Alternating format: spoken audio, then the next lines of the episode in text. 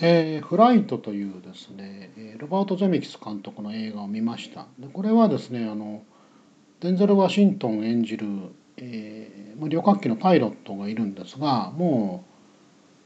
う要するにアルコール依存症なんですね、えー、もう酔っ払ったまま、えー、なんていうか操縦席に座ってねそのまま仕事をしますし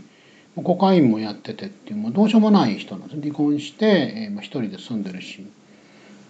もう生活も荒れてるって形なんですが、えー、その主人公がですね、えー、こうあるオープニングでねこう、えー、高校中にですねその飛行機が故障してですねその不時着させるんですね。でまあ旅客機のうち、まあ、6人ぐらいが死ぬんですけどほとんどが助かるってもう奇跡で奇跡的なこうドライブテクニックといいますか、まあ、操縦技術で助かるんですがこのシーンがねなかなかオープニングで迫力あるんですね。こうジャンボジェットがフライ、えー、飛びながらこう背面飛行してくるっと回って不時着するってもう信じられないようなことをするんですね。でその後に実はですねアルコール濃度を調べるとそのお酒を飲んでてコカインの反応もあったってことでこれはもう大変な騒ぎになるんですね。で弁護士も含めてその公聴会というものがあってそこに呼ばれて下手をするともう終身刑、まあ、4人か5人が死んでますからね終身刑になるぞってことを脅されるんですが、えー、と予告編で見るとですねそういうこう飛行機のそのフライト中の事故に対するミステリーとか法廷劇みたいなミス映画かと思ったら実は全然違ってですねその完全にそのアルコール依存症の男の話なんですね。で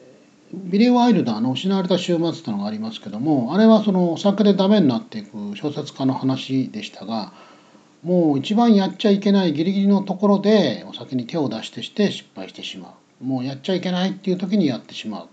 で自分でも分かってるけどどうしようもないっていう人間も周りの人も離れていっちゃうし仕事もダメになるってそういうのを描いているんですね。でそれが非常に恐ろしいと言いますかですね怖いんですね。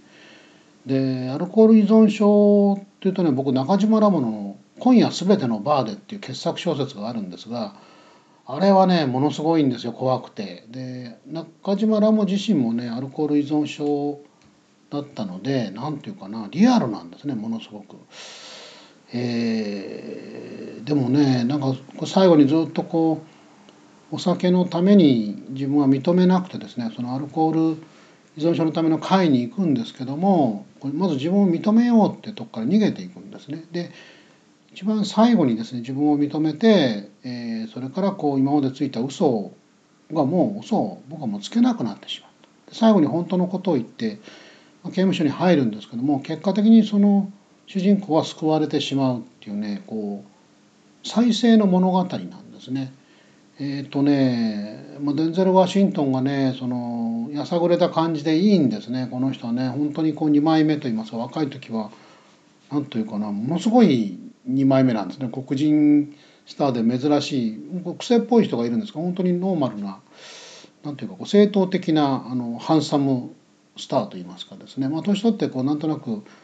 こうやさぐれてきた感じもまたいいんですねいい人も悪い人もできるって形がですね。まあでもねなかなかこう不思議な映画でした。